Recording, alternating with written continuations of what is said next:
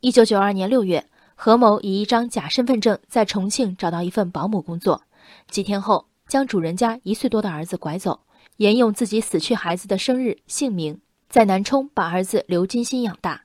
二十六年后，何某不堪内心煎熬，通过媒体为刘金鑫寻找亲生父母，给自己赎罪。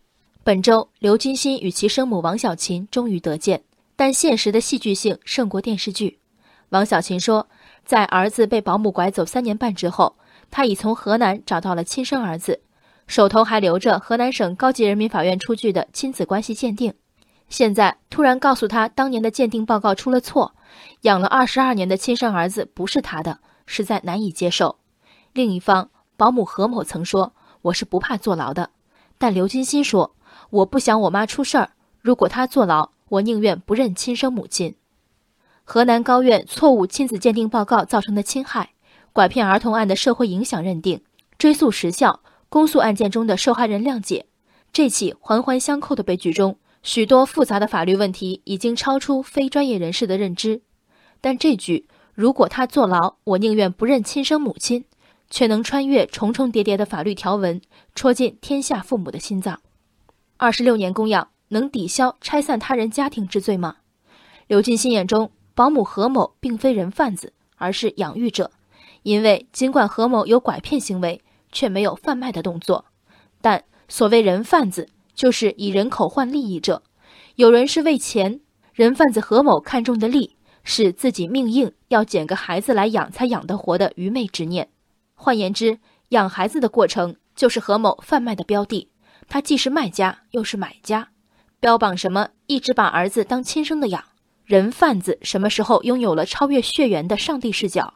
什么时候又成为了这世间最有社会责任感的人？拐骗儿童，贩卖人口。无论是卖方还是买方，这是他们带来的最恶劣的副产品——是非观的沦丧。一场犯罪能让一个无孩家庭拥有虚妄的团圆，却能让生物学父母陷入万劫不复的深渊。刘金星的亲生父母在某种程度上是幸运的，河南高院的错误至少让他们过去二十二年生活在庆幸中。如果没有这份错误的亲子鉴定，寻亲二十六年的王小琴还有多大几率能维持家庭的完整？自身心智的正常，生别离的凌迟，刘金星不懂。这世间最反人类的犯罪，刘金星不懂。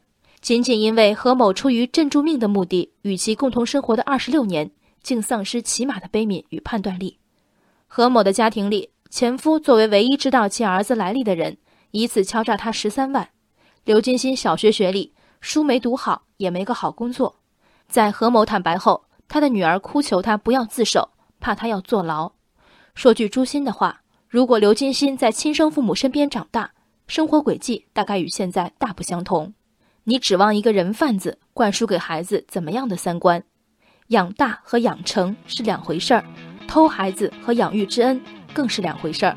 而骨肉分离的切肤之痛和这句“我宁愿不认亲生父母”的残忍，刘金心到为人父的那一天，大概才会懂得。人生海海，见微知著。我是静文。